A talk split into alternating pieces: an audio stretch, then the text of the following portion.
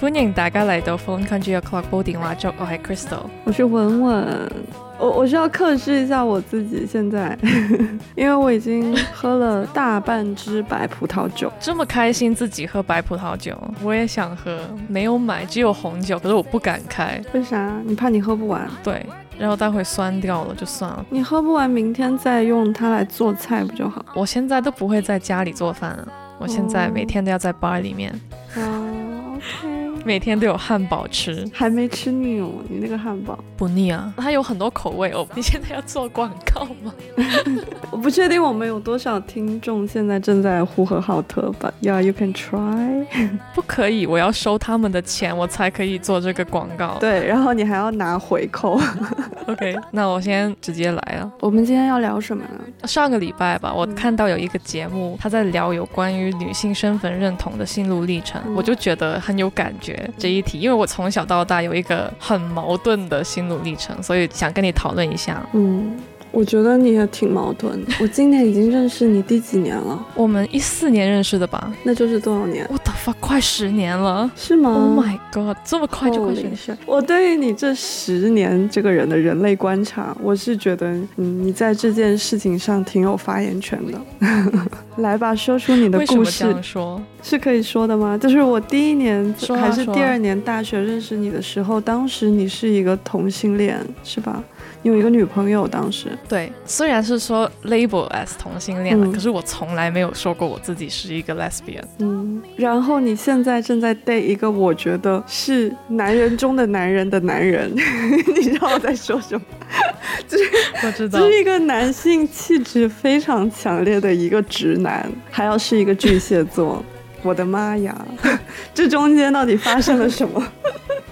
其实我真的很多心路历程，我真的嗯肯定这个很明显就是来源于原生家庭了吧？来说出你的故事。我要先解释一下，嗯就算我当时是跟女生在一起的时候，我还是一个女性的角色，嗯就是我从来没有当过一个男性的角色。嗯为什么我要这样说呢？因为我从小的时候很矛盾，就是我很不想成为女生。嗯可是我不是讨厌做女生啊，可能从小看到我家里的有一些女性，嗯因为我家里女人比较多啊，嗯性格比较极端的，不然就是很强烈的性格，就是不然就是女强人，不然就非常柔弱，没有中间。我就会很讨厌那种很软弱的特质，嗯然后我就会仰望那种比较 super woman 的女人，好像我姑姑，嗯因为也是她把我带大的嘛。嗯我回想起来啊，有可能是因为我妈妈她。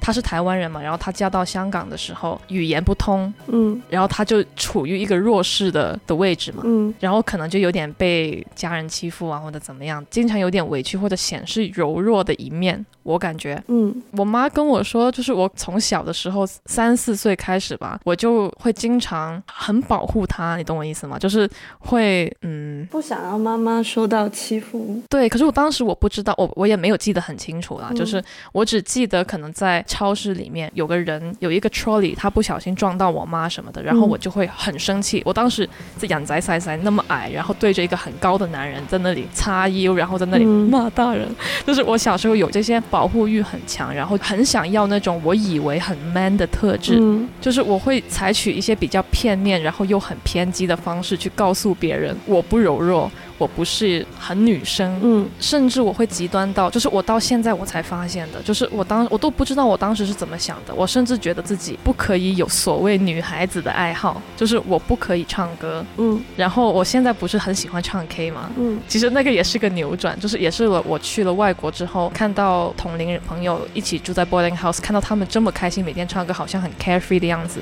然后才感染到我，嗯敢把声音讲出来什么的的那种东西。我也不知道那些东西怎么来的。哎，不敢唱歌这个我会有一点诧异。但是，你之前的几期节目里面不是说你小的时候算是家庭条件比较好，然后物质生活也比较充足，然后他们会给你买很多的玩具啊、洋娃娃这些东西。然后这些玩具是有性别属性的嘛？他们是会看起来比较像女女孩子应该要玩的那种玩具吗？会耶，所以说我就是很矛盾嘛，就是其实嗯我、我心里面就是我的潜意识里面是很喜欢很女性的东西，我喜欢芭比。嗯我的床上有一百多只羊公仔，嗯，就是我喜欢粉红色什么什么的。然后对，你也喜欢 Disney，对，可是我到中间，就比如说青少年时期什么的，我就会告诉别人我很讨厌粉红色，嗯，不是很女生，我很讨厌这些特质什么的，我也不知道这些东西是怎么来的。嗯反正就是我很矛盾，就是我很想要当那一种很 man 的人，嗯然后又抹不掉我那个很女孩子的内心。嗯我是到很后期，比如说是这几年，我才开始慢慢的 embrace 我自己是个女孩子，你懂我意思吗？嗯其实是遇到了苏之后，我才那个女孩子的特质才敢释放出来的。嗯。那在苏之前，你是没有交往过任何的男性，对吧？有啊，你想我要想哦哦，对不起，哦，我想到了一个，哦，That's horrible。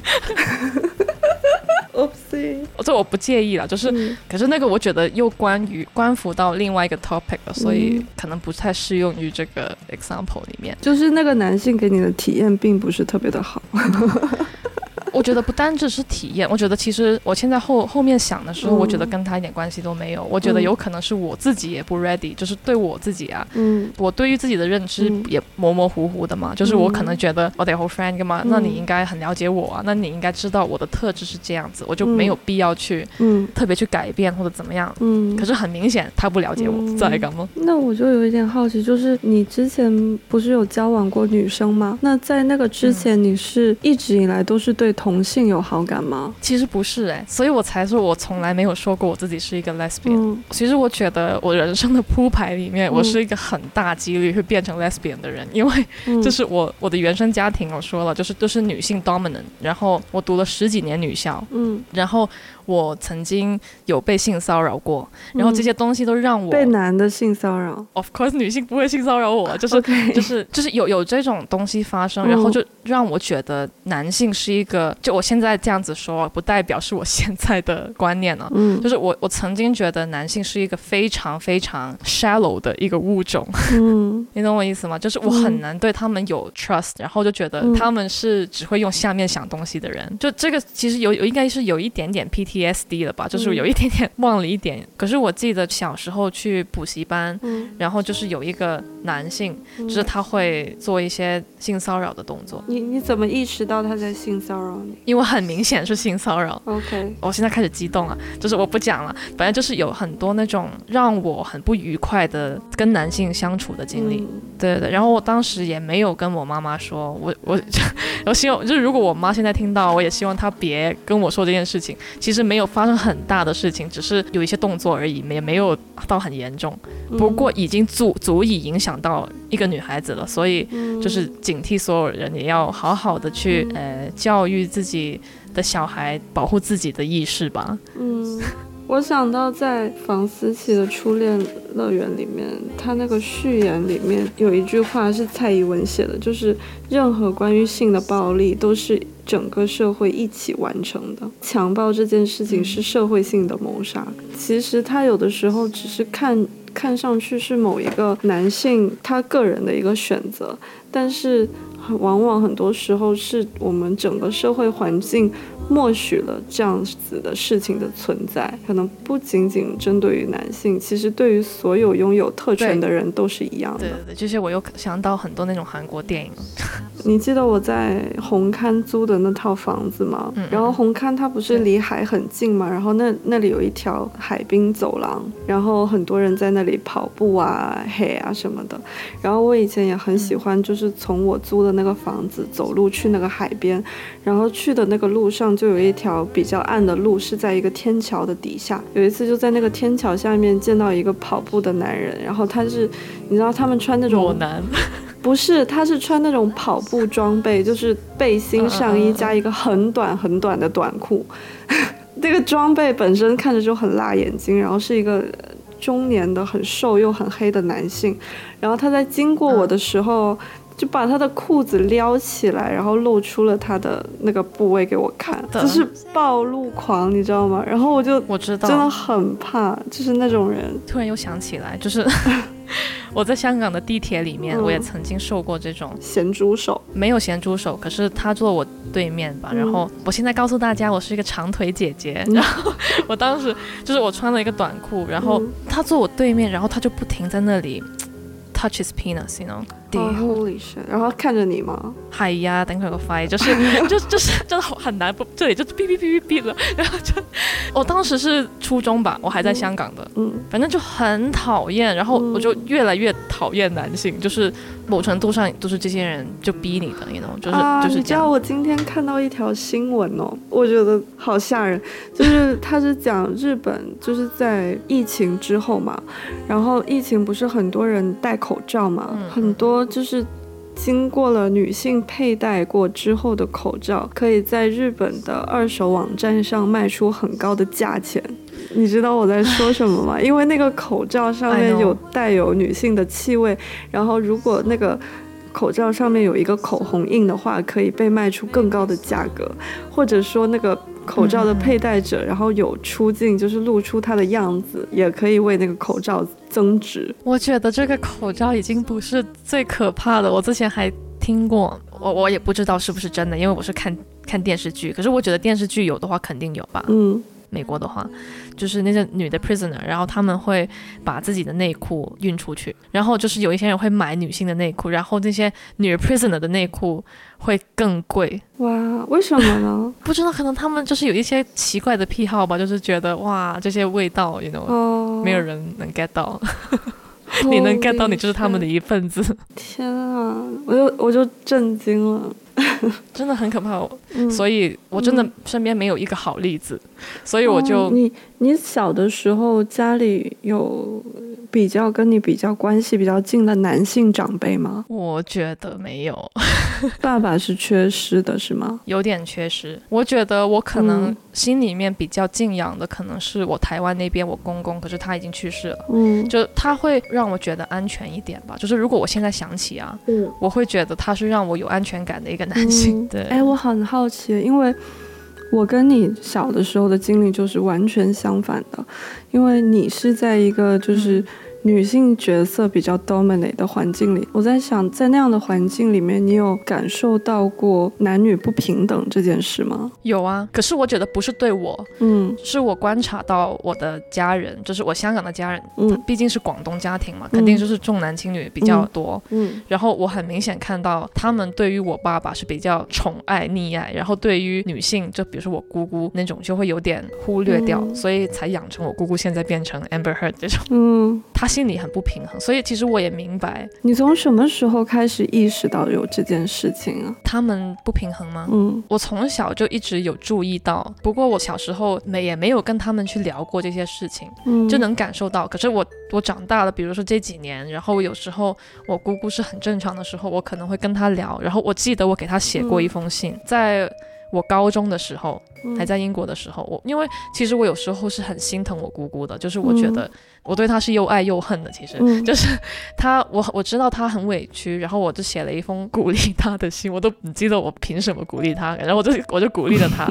然后我姑姑她一直记着这封信。嗯有時即時不洗就会听这些问题，我会问他哦，为什么他们这样子？不过他也不会多说，我觉得可能对他来说伤害性有点大吧。嗯，哎，你有 ever 在我们的节目里面讲过姑姑是一个你的主要养育者吗？经常提到她，但是好像没有明确的讲过。好像是、嗯我姑姑，她是一个比较就是很 dominant 的女性角色。就如果大家有看过 TVB 的剧《不懂撒娇的女人》，Mon 姐就是 exactly 像我姑姑一样，嗯一模一样。Even 她的台词，就是我看的时候，我就哇，我我姑姑在上面，就是完全係一模一樣。是是什麼樣的？其实她就是受过爱情的伤害，然后变成一個誒很凶的女强人，什么都揸正嚟做啊，然后就非常非常 mean，就是有点像 Dragon Lady，you know 那嗯那种样子。反正每一句对白就是完全是我是活生生听过的。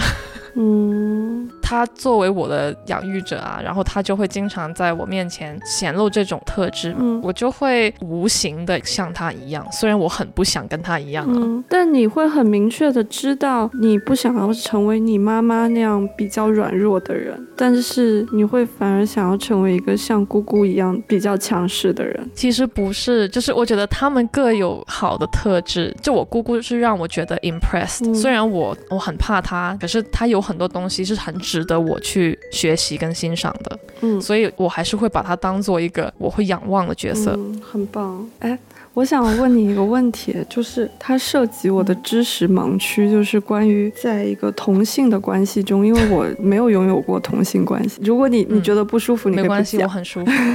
就是在同性关系中，也是有一方一定是扮演一个比较异性，就是比较 man like 的角色，然后一个扮演一个比较传统在亲密关系里面女性角色的那一方吗？是有这个明显的分工在，是不是？而且我觉得你问到这个很好，因为有很多我们看到的这种 couple，很多都是有分比较男性角色或者女性角色，嗯包括我以前的关系里面也是。嗯可是，在里面呢，就比如说你在男性角色 tom 所谓的 tomboy 里面，他也会分铁梯什么的那种。铁梯就是，哎，我不知道现在我是不是已经老了，就我不知道现在还是不是这样区分了。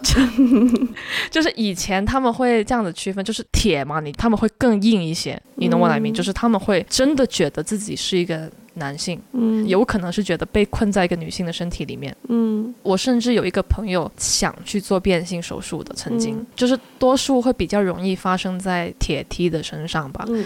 不过我自己的关系里面，我其实很不喜欢铁梯，就是我会跟他们说，其实你是个女生。嗯。不用特别去做一些男性的角色吧，我只是觉得你可能喜欢男性的打扮，你喜欢短头发，可是不代表你是个男孩子嘛，你还是个女性，你还是会遇到生命危险，你不用送我回家。嗯可是有很多 TB 他们会，他们真的很想去成为男性，嗯。我是这样觉得的，至少我遇到的都是这样子。嗯。我觉得我的人生里面，我曾经是一个 lesbian，其实让我学到很多东西，就其实让我更加确认了我们只是人类，男女这个它不代表一切，就是我们嗯很多东西都不应该去用男性或者女性的去区分。嗯。我从来都不会说我自己是个 lesbian，可是我觉得我自己是一个，哎，我只是喜欢这个人而已，you know，就是嗯刚好她只是个女生，因为我当时就算我跟这些女生在一起的时候，我曾经有过几个 crush 也是男性的，嗯。所以我根本不觉得我自己是一个嗯 lesbian。我觉得你所说的那个是一个非常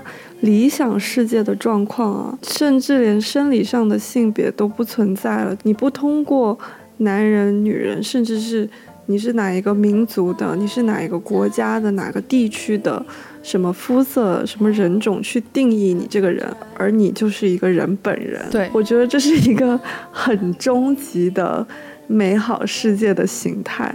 但是好像一个梦幻的世界哦，就是对于现 现阶段来说，就是很难很难做到。但是以我的个人经验来说，我是觉得今天我们聊的这个女性意识的觉醒啊，它对于我来说，它是我重新开启这个世界的一个开关，它是我重新去认识这个世界的开始。因为我是潮汕人嘛，然后潮汕是一个非常的呃有一点点迷信，其实是挺迷信，同时也很比较封建，就是重男轻女的观念非常严重，就是我们当地哦那种可能家里面三个三个孩子，两个姐姐，一个一个小男孩这样子的那个概率是非常大的，有一些夸张的情况，可能有八个女孩，一个男孩。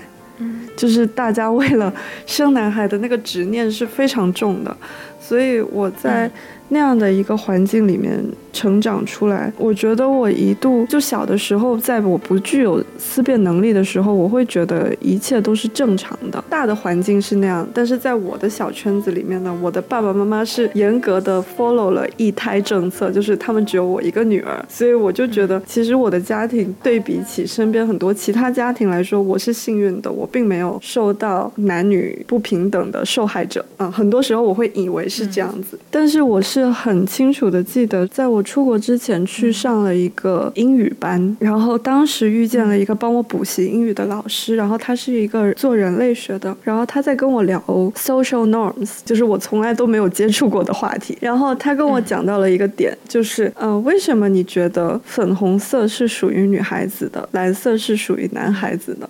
我以前都没有这样子去想过这个东西，你知道吗？我就觉得，对啊，我是女孩子，我就应该穿粉红色的东西，然后男生厕所上面的标识就应该是蓝色的，就是 我不觉得这些有任何的问题。但是当他帮我打开了这个开关之后，我觉得它就是我重新去认识这个世界的开始，因为它等于是在告诉我，我曾经认定是真的的东西，它已经存在了，可能好多年、好几百年、好几千年的东西，它也不一定是真的。即使是一个很权威的人，对，它就是那个开始，你知道吗？比如说你很相信的人，很权威的人，比如说我的爸爸，我父亲是一个我以前非常信任的一个形象，但是当你。拥有了那个思辨能力之后，你就会不再百分之一百的相信每一个他告诉你的道理。我记得他跟我说过一个事情，因为我当时他要送我出国留学，然后他选择送我去澳洲。他在我去澳洲之前，他跟我说了这样一段话，他说啊，因为你是女孩，所以我就选择让你去澳洲一个。是一个离家不是特别远的地方，然后你其实也不用太努力，然后你在那边好好的生活，然后平静的，然后以后找一个好人嫁了就可以了。但如果你是男孩子，我早就把你丢去美国了。你在美国的时候，你就。牙齿打断，然后把那个血喝掉，自生我都不会，对我都不会管你的，因为你就是。其实当时我听到这句话的时候，我还不觉得挺有问题的。我其实是觉得他是爱我的，他是照顾我的，他不想要我经历太多的苦难。但是我后面仔细想，其实这种。性别的刻板印象，它不仅对于我一个女性是一种伤害，它对男性同样也是伤害。我确实是比较废柴啊，我并不知道我有。我是不是拥有更多的可能性？但是如果他我是一个其实有着很大抱负的女生呢？其实我是想要做出很厉害的事情，我不知道研究出火箭去火星之类的。但是如果我生在那样子的家庭里面，那我是不是早早的就已经被否定了这一个可能性？因为我我的选择就只是一份安稳的生活和一个嫁一个好人家。而如果我是一个男生，我在那样的家庭里面。如果我就是没有安全感，我就是一个想要被保护的人呢？我就是一个多愁善感的人，我就是没有办法自己喝掉自己的血。那我觉得对男性同样也是折磨。所以我其实觉得女性意识它就等于性别意识，它其实是一个男的跟女的都应该拥有的，对两性都好的、更自由、有更多的可能性。而且我觉得这个性别意识的觉醒呢，它一定会是痛苦。的，因为就像我们上一期节目里面说的，就是人类就是比较喜欢对自己不一样的东西去划分阵营，去建立一个墙，去建立一个对立面。所以就是当你在一个主流的环境中，当你拥有了这样子的意识，你生活的处境是会明显变得比较困难的，因为你就不再能够对一些很 obvious 的，但是它是错误的事情视而不见了。你的信念感很多时候都会崩塌的，对吧？我为什么会说它是一个开始呢？这个东西就是这个思辨的能力，就是能够帮助我看到不仅仅是性别上的不平等，就是它更多的还有生活的 B 面、C 面、D 面。就是当我开始用这样子的思维去思考。比如说权力的关系，我就会慢慢的发现，权力的不平等，它不仅仅是局限于男跟女之间，它更是一种就是结构性的、阶级性的权力的不平等。它不是一个个体对另一个个体简单的这样子的不平等，就是在很多我自己现在的实实际的生活经验里面，我才能够。比较冷静的去看清楚，就是每一个个体在这个权力的结构里究竟是扮演什么样的角色。就比如说我一个中产阶级女性吧。可以说是因为我其实是受到了比较好的教育，还有我也拥有很多的特权。那么我的这些特权有没有可能压迫到，比如说外卖小哥、我家里的水工、电工这些工人阶级的男性呢？其实是完全有可能的，对吧？就算我是一个黑人，但如果我是一个资本家。企业家，我也是完全有可能去压迫一个被雇佣的白人员工的，对吧？但是这一切都是通过我的性别意识的觉醒而开始的，才引发了我之后对这一切的思考。对，而且其实这个只是一个比较单一的一个层面而已嘛。嗯，有时候我们去想啊，到底这些原因是为什么这样子发生的，然后你就可能很把它简单的归咎成啊，只有男性跟女性，或者是他的国籍、他的年纪、他的什么什么，把东所有东西简化。可是这个世界上其实很复杂，你不可能，其实根本不是。男性跟女性的这样子分别，但我觉得这是一个开始。这样子说的话，其实有很多。别的性别的出现，对啊，他们觉得那样子才能给他们一个比较立体的诠释，他们是一个什么样的人，嗯，而不是说男性跟女性，嗯，就我觉得，如果我们一定要用男性跟女性去描述一个什么东西的话，那我觉得作为人类最好的状态就是你一定要同时具备了阴阳特质。如果你假如你是个雌雄同体，Lady Gaga，那你就是一个完整的人，你有了互补的那种东西，就不是说分啊这个女性的。工种或者男性的工种或者怎么样的，这个是跟你的个人特质去安排。而且这些可能只是一个概率的问题哦，刚好多女性是这样子，刚好多男性是这样子，不代表它是一个男性的专属工作，或者女性的专属工作。嗯，我觉得你在讲的其实是性别，它是一个流动的东西。除去你生理上你的生理结构以外，嗯，我们认定的女性特质也好，男性特质也好，其实它并不对立，而且它是流动的，它是完全可能在一个人的身上流动着发生的。东西，我其实也是蛮有体会的，就是因为我的成长环境里面就是在潮汕地区嘛，我其实是能发现我身边非常多关于性别的不平等的现象，然后我一度就是会非常非常的逆反，我甚至不认同任何主流的生活方式或者主流的价值观，就是一个东西它只要是主流的，我便觉得它是一个男权世界的产物，就我不想要接受任何这一套，我就觉得。我也不在乎我的学历，也不在乎我的工作还是什么，我就是想要，嗯，我也没有一个非常明确的人生方向，只是我觉得只要是主流认同的那种世俗上的对成功的定义的东西，我就是要去选一条跟他相反的路，甚至我是不愿意再听任何的男性讲话，就包括你在网上刷视频还是看什么的时候。尤其你如果是一个白人男性的脸出现在我面前的时候，我已经是不想要听你讲话的了。嗯，我觉得我以前有这样，但是我这个状况是怎么得到改变的呢？就是因为我学的是艺术学科嘛。那我在做艺术作品之后，然后包括我做了很多展览的时候，我就会接触到很多的策展人也好，或者有很多呃小众媒体采访我的机会。每一次在采访或者要帮我整理一个 artist statement。他们就会非常的关注我作为一个女性艺术家，我的女性表达究竟是什么。一开始的时候，我其实是非常乐意的，就我就是觉得我就是应该要为女性发声，为我这个群体，为为我这个我感觉非常有归属的且弱势的群体去发声。但是当我后面，比如说尝试对一些不同。领域的概念去做一些创作的时候，就可能那个创作它已经无关性别了，它可能是关于环保还是关于科技什么的，但是他们还是反复的在对我这个女性身份进行追问的时候，我就会开始有一点点反感了。就没错，我生理上是个女性，但是为什么所有的女人在她成为一个行业的一份子的时候？他就一定要被反复的追问，他作为一个女人的表达呢？就是等于他们就在 assume 你是一个 women artist，所以你的所有的 work it's about feminine。我懂你的意思，可是我想到的点是。虽然呢，嗯就是女性这个东西也是，比如近几年呢、几十年嗯才开始的嘛。就算是才开始没多久啊，嗯可是我觉得这个本身是这个世界应该要有的价值观，它应该是一个 norm。嗯嗯嗯所以我觉得它不应该被大力的去吹捧。如果你大力去吹捧这个东西的时候，就是越显得这个东西越不是一个 norm。你懂我意思吗？这嗯，我其实是觉得，如果在一个全社会的层面上，现在即使有一些比较过激的。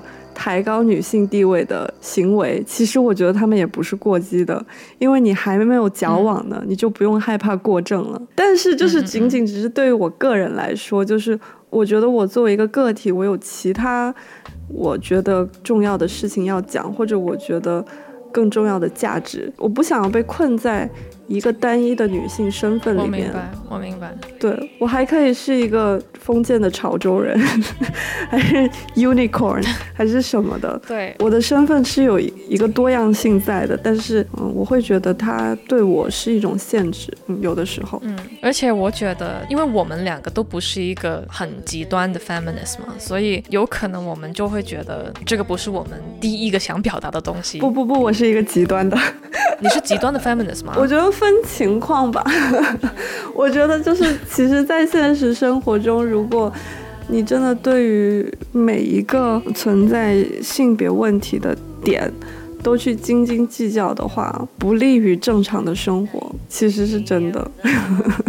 但我自己也没有非常非常的想明白一个事情啊，比如说我妈。我妈她是一个非常传统的潮汕妇女，就是你知道很离谱的一件事，就是当别人提到某某某娶了一个潮汕老婆的时候，大家就会觉得那个某某某真的是太幸运了，因为他有了一个极度贤惠的妻子。你有听说过吗？没有。潮汕女人是一个很出了名的贤惠的代名词。Anyway，我妈就是一个标准的潮汕女子，就是她会很尽力的照顾自己的家庭什么的，但她是上桌吃饭的哈。但是就是我觉得她对她的这个身份是有高度认同的。而且她真心是觉得她自己是在无私的、彻底的付出，然后她无比的崇拜自己的老公，觉得我爸是她的偶像，基本上是这样子。他过得很好，不拿我的定义去定义他，我觉得他自己的感受是很好的。他可能从来都没有经历过任何女性意识的觉醒，但他是过得好的。At least she's happy。对，就是你你的个人选择问题嘛。嗯，我还是觉得我不是一个很极端的 feminist，就是这个意思。当然，我也不是很赞同男权主义啊。就其实我所有主义我都不赞同。我是觉得所有东西都应该有一个平衡，或者就当一个东西它变成一个某某某种主义的时候，它已经是一个很 bias 的东西了，就是它已经是一个分了派别。哦，你不是我这个什么 ism，然后你就是嗯。你就不是我们一类的了。你懂我意思吗？嗯，我懂，但是就是像我妈那种情况啊，嗯我经常在网上会看到一些就是反向教育父母的指南，然后我就会很迷惑。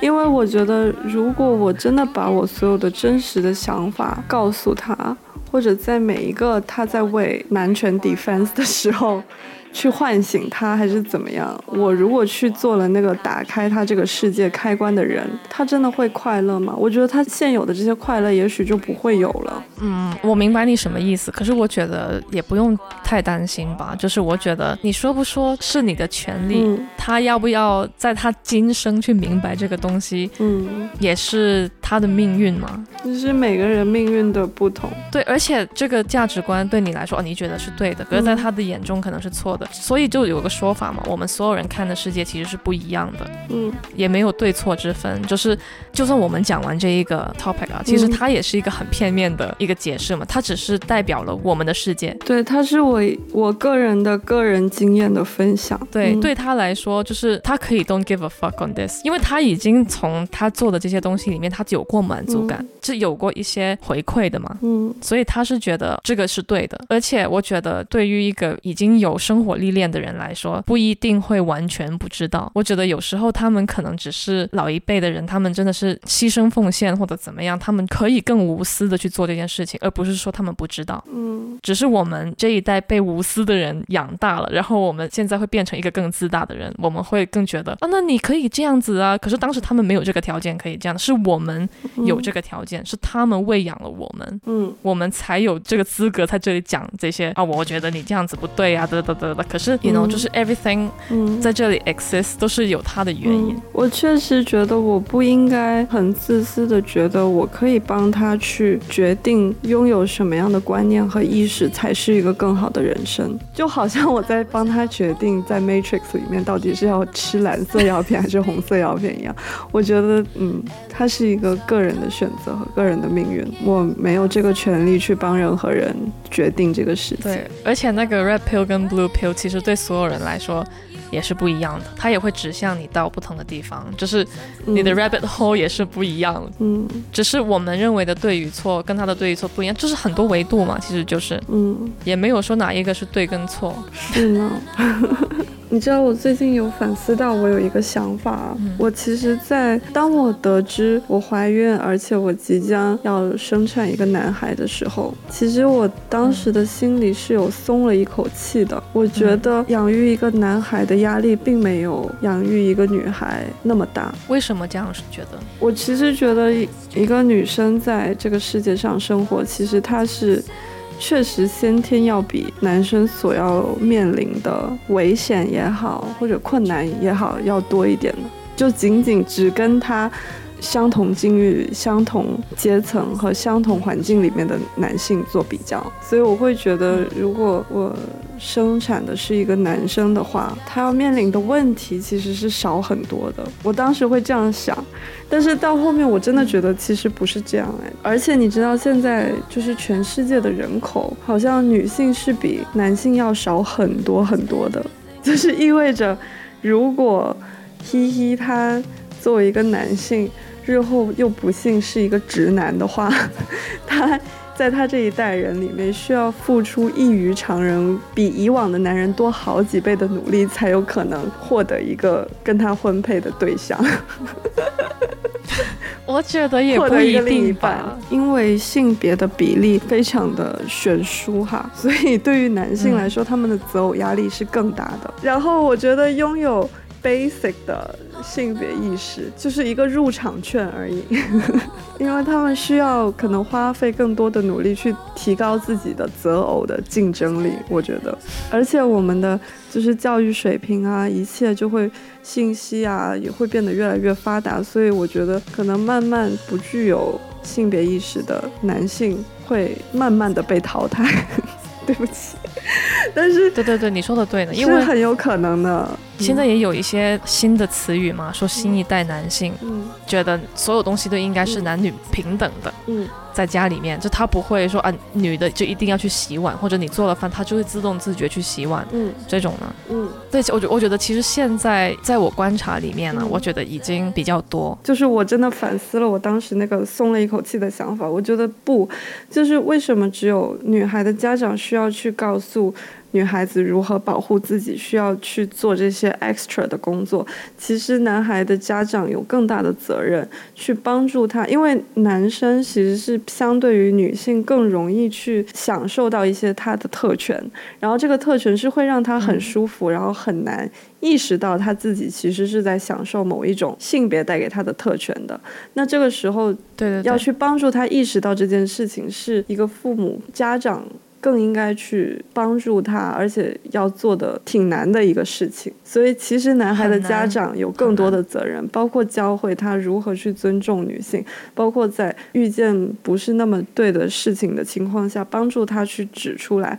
同时，如果你指出来了，那你的小孩他意识到了这些之后，他必定是一个比较异类的人，在这个社会上。那你也要帮助他怎么去处理、去应对这些不同的声音和目光。我觉得这里面是有更多的工作需要去做的。最好的教还是身教吧？是身教吗？言传身教有没有？对，就是他把你当做榜样了。因为其实尊重这个东西，它是一个很 conceptual 的东西。就是很多人以为就是哦，you are very gentleman 什么的，你给人家挪开个椅子，让人家坐进来，帮人家开个门。嗯 means nothing，you know，就是嗯很多人就是以为做了这些动作都觉得自己很 gentleman，、嗯觉得自己很尊敬女性。嗯可是真正尊敬女性，这个是一个很概念性的东西，她一定要自己去嗯亲眼看过，从头到尾在那种环境里面、耳濡目染吧，她才能知道是一个什么样的东西，或者她要碰过壁，她才知道嗯原来 being respect 是那么重要的。嗯不然，其实很多人我觉得不了解什什么是 respect。even 我们是大人呢，我们有时候也会不小心不 respect 了别人，对很很难传达的一个概念。嗯，你还有要讲的吗？我我曾经是一个非常 extreme 的 feminist，就是我是觉得可以完全没有男性，我觉得男性应该要全部 extinct，you know，就是的的的的那种概念。可是后面为什么会抹掉我对男性的厌恶这个东西，也是从我自己身上，我我觉得是尊重的这个问题。就是我当时为什么我会从一个所谓的 lesbian 突然变成一个跟男性在一起了，其实就是因为一个尊重这两个字。就是你现在的伴侣给到你足够的尊重，所以即使他是男性，你跟他在一起也非常的舒服，对吗？对，嗯觉得他是我遇到过最尊重我的男性吧。嗯然后我想表达的是，嗯我以前我以为尊重这个东西只能在女性上找到。嗯我觉得所有男性都不懂得尊重别人，好像我刚刚讲的那些例子啊，他们给你嗯拉椅子啊，whatever。我是后面发现，其实女性都会有这种不尊重你的时刻，嗯然后我才发现，其实这个是一个人的根本特质，不是男人跟女人。我后面就突然觉得我我太 stupid 了，就是我为什么我要把自己这样的困住，就是我一定要跟女性在一起。嗯然后后面就突然遇到一个雌雄同体啊，就遇到了苏。他自己声称自己是雌雄同体吗？我自己感觉的，我觉得他是一个很雌雄同体的人。嗯他外表很 man 嘛，不过他也是一个很新一代男性，所以我觉得他很尊重到我嘛。，C 带有性别意识的男性能在。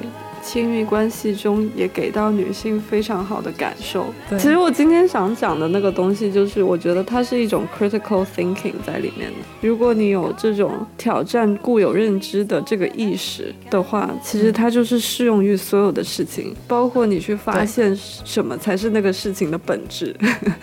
哎，我们这个留到下一期啊，现在别全把它讲完，没货了，拜托。没错。